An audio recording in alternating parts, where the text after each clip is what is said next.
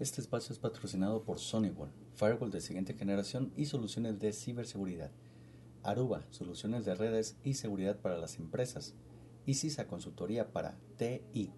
Ingeniera, ingeniero, ingeniere, bienvenido al Speed Run de noticias para TICS, donde en menos de 10 minutos te voy a dar las noticias más relevantes del 8 al 12 de noviembre del 2021. Mi nombre es Daniel Gómez, comenzamos. 8 de noviembre. A las generaciones más jóvenes les importa poco la ciberseguridad. Es una noticia del portal HelpNet Security. SailPoint publicó una encuesta que tenía como objetivo identificar las brechas dentro de las posturas de ciberseguridad de las organizaciones. Según los hallazgos, el 59% de todos los trabajadores están utilizando el correo electrónico corporativo para uso personal, pero la generación Z es el mayor infractor con el 93%. Con estos números creciendo a medida que las líneas entre el trabajo y el hogar se desdibujan cada vez más en medida de la pandemia de COVID-19 en curso, SailPoint se propuso determinar cómo los comportamientos de los usuarios al realizar estas actividades podrían poner un objetivo en la espalda de cualquier organización para un ataque cibernético o violación de datos. Al examinar los niveles de conciencia de los trabajadores cuando se trata de identificar y reconocer un ataque de phishing, la encuesta encontró que el 44% notó que el número de mensajes de phishing que han recibido aumentó año tras año.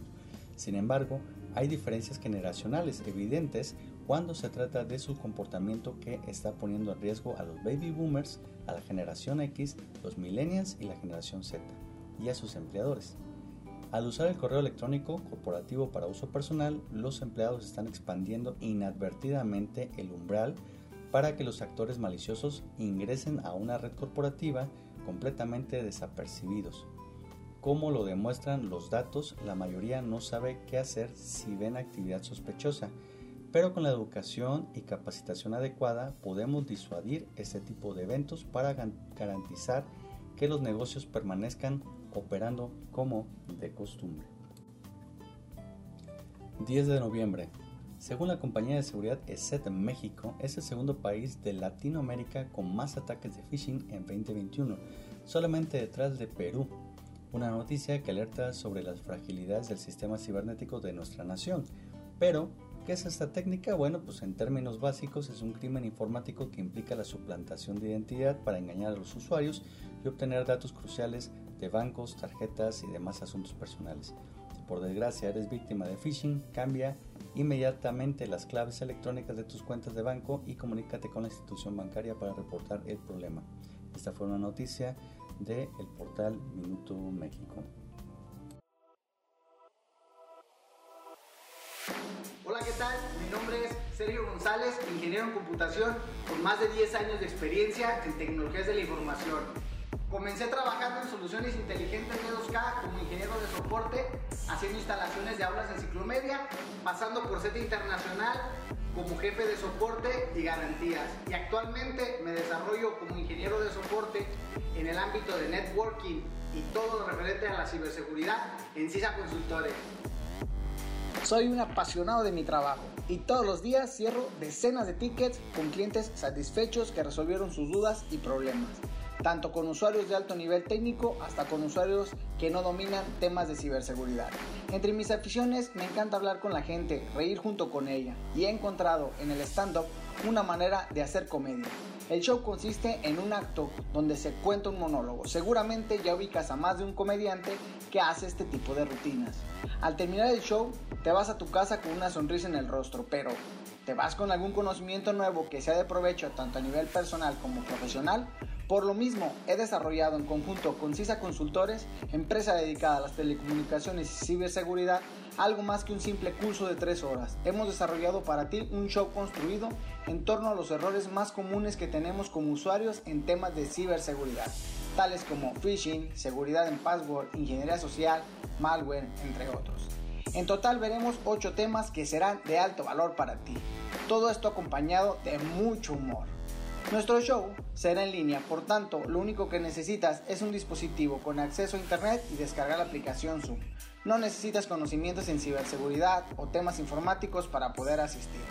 Todo lo explicaré en lenguaje muy coloquial para que todos podamos comprenderlo. Hoy la ciberseguridad es más importante que nunca. Aprende divirtiéndote. Mi nombre es Sergio González y te invito al primer stand-up educativo sobre ciberseguridad en México.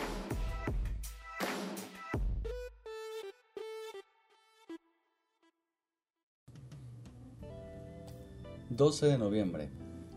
Escalan ciberataques de suplantación de identidad de grandes marcas, alertan expertos. Es una noticia del portal Force México. Expertos en seguridad indican que el robo de identidad es el problema número uno en México. 7 de cada 10 ciberataques tienen este fin. La tendencia de lanzar ciberataques para la suplantación de identidad de grandes marcas va al alza. Estos se presentan en mayor volumen en redes sociales, en plataformas de terceros y sitios web, afectando la reputación de las empresas, pues tienen un efecto de defraude de cara a los usuarios finales, de acuerdo con especialistas. Juan Carlos Campuzano, director del Centro de Atención a Incidentes Cibernéticos de MNEMO, señaló que uno de los sectores más afectados en el es el automotriz, justo porque su enfoque es la venta de vehículos, pero también otros giros que se enmarcan en las principales marcas se ven asediadas por la suplantación de identidad. Diría que las principales 500 marcas presentes en México son muchas de las que están en estos escenarios de suplantación de identidad, precisamente por la cercanía que tienen las marcas con el usuario final, detalló. En ese sentido, MNEMO llega a ser de 40 hasta 500 gestiones mensuales de baja de sitios de Internet por suplantación de identidad o de abuso marca. Esto depende del tamaño de la marca. Para Campusano todo parte de una falta de política interna de limitar el uso de las imágenes de las organizaciones. Cuando no existe esa política, por desgracia, pues cualquier empleado o incluso un externo puede hacer uso de los logotipos de publicar productos.